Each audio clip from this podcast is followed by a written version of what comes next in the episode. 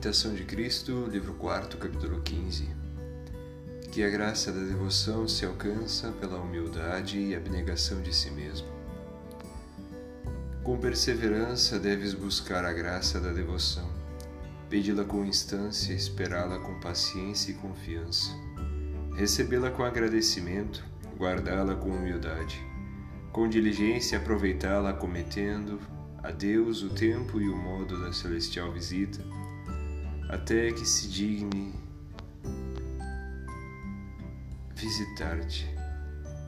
Deves principalmente humilhar-te quando pouco ou nenhuma devoção sentes em teu interior, sem todavia ficar abatido ou entristecer-te demasiadamente.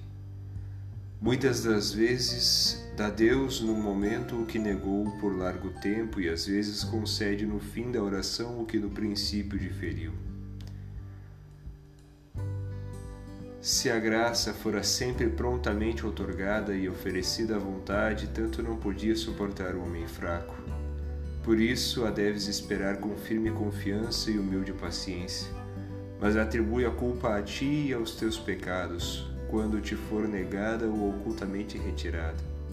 Às vezes é bem pouco o que impede ou oculta a graça, se é que se pode chamar pouco e não muito o que priva de tão grande bem.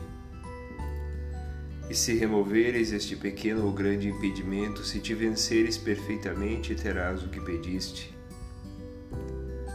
Porque logo que de todo o teu coração te entregares a Deus e não buscares coisa alguma teu gosto e desejo, mas inteiramente te puseres em suas mãos, achar-te-ás unido a Ele e sossegado, e nada te será tão delicioso e agradável como o beneplácito da vontade divina.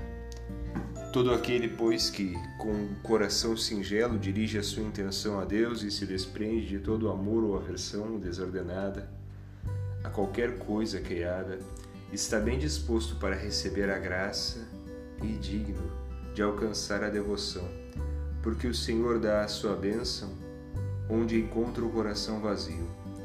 E quanto mais perfeitamente alguém renuncia às coisas terrenas e morre a si pelo desprezo de si mesmo, tanto mais depressa lhe advém a graça, mais copiosamente se lhe infunde, mais alto lhe ergue o coração livre. Então verá, terá alegria abundante e estará maravilhoso o coração que se dilatará, porque a mão do Senhor está com ele, e em suas mãos ele inteiramente se entregou para sempre. Eis como será abençoado o homem que busca a Deus de todo o seu coração, e não deixa sua alma se apegar às vaidades. Esse é que na recepção da Sagrada Eucaristia merece a graça inefável da união com Deus porque não olha para a sua devoção e consolação, mas, sobretudo, busca a honra e a glória de Deus.